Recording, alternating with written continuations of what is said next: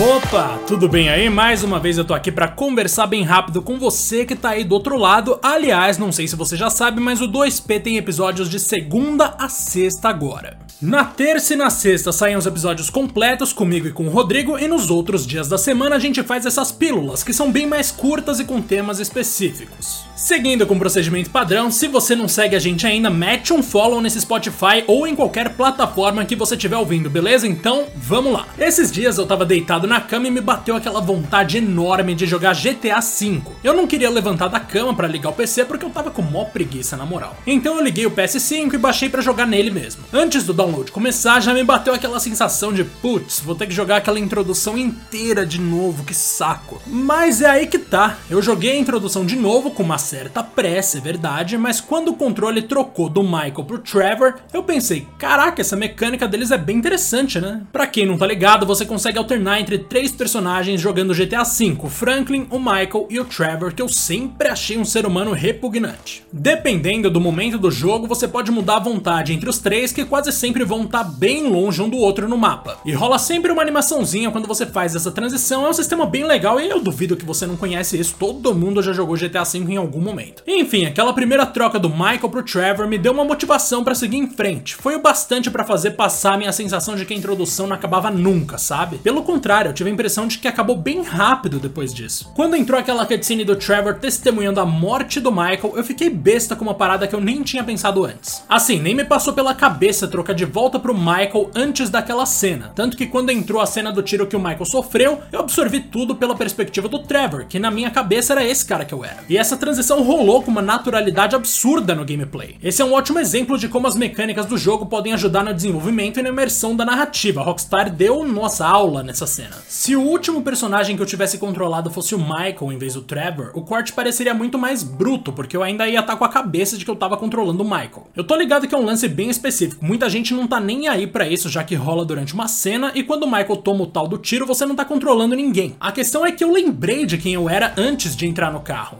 Eu tava interpretando tudo o que tava acontecendo pela perspectiva daquela pessoa, do Trevor, tanto que quando ele começou a atirar em todo mundo, para mim fez todo o sentido do mundo como jogador. Enfim, beleza, passou essa cena da fuga do banco, a gente tem aquele corte maravilhoso pro enterro do Michael, que começa com o padre detonando o cara. Ele fala, ele nem sempre foi um bom marido, nem sempre foi um bom cidadão e não teve uma morte heróica. Essa introdução é bem típica do humor de GTA, né? A Rockstar sempre sabe quando a história do jogo precisa ser levada a sério e quando é fundamental tirar um sarro da situação.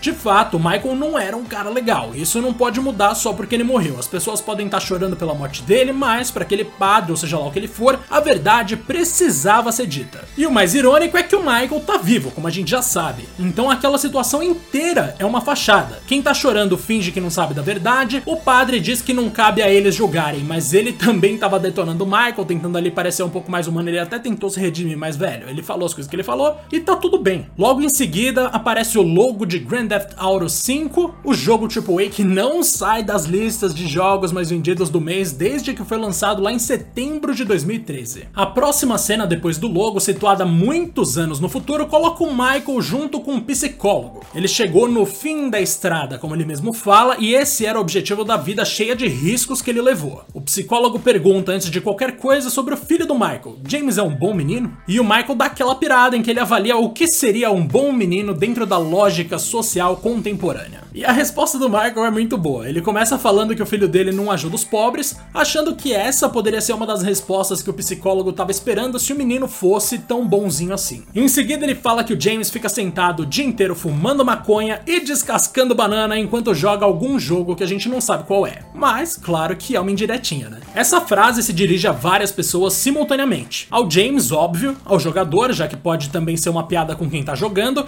e a quem confunde não cometer crimes com ser um cidadão exemplar. Óbvio, não é como se o Michael tivesse moral para tratar do assunto, mas acho que esse é exatamente o ponto. Ninguém tem. Não existe cidadão exemplar. Quando ele fala se aquilo é padrão de bondade, não é à toa que esse país tá tão ferrado, é difícil a gente não pensar naquele tiozão que mete um no meu tempo que era bom. E ao mesmo tempo, toda a construção dessa cena parece girar em torno exatamente da hipocrisia do Michael, da hipocrisia do psicólogo e da hipocrisia de quem tá jogando. Se o país do Michael, no caso os Estados Unidos, foi melhor em algum momento, com certeza não foi graças a ele. E a mesma situação é verdadeira na maioria dos casos, na vida real também. Quando a gente fala que no nosso tempo era melhor, o mérito daquele período ser melhor não é nosso em 99% dos casos. E a própria ideia de ser melhor ou pior sempre vai ser relativa. Enfim, essa conversa do Michael é fundamental para dar o tom de uma história em que o jogador nunca é o cara bonzinho, jamais. E aqueles que deveriam representar o bem se mostram tão corruptos quanto os que vão abertamente contra todas as leis ao longo da história. Esses aí são mais covardes ainda, porque eles metem a bravata do bom cidadão sempre que podem e qualquer paralelo com a realidade é mera coincidência, né? Bom, beleza. Na moral, eu não quero jogar essa abertura nunca mais, mas foi legal rever todas essas cenas com uma nova perspectiva até a chegada do Franklin, porque ainda tem isso, né? Além de dar o tom da história, a abertura mostra três personagens jogáveis que a gente vai alternando livremente depois. Bom, fica meu agradecimento para você que acompanhou essa reflexão até aqui. Não fez muito sentido? Me fala. Se fez sentido, também me fala. Fala com a gente lá no arroba 2playerpodcast1, porque algum safado já tinha pegado esse nome antes e a gente se vê quando você quiser por aqui, beleza? Até mais!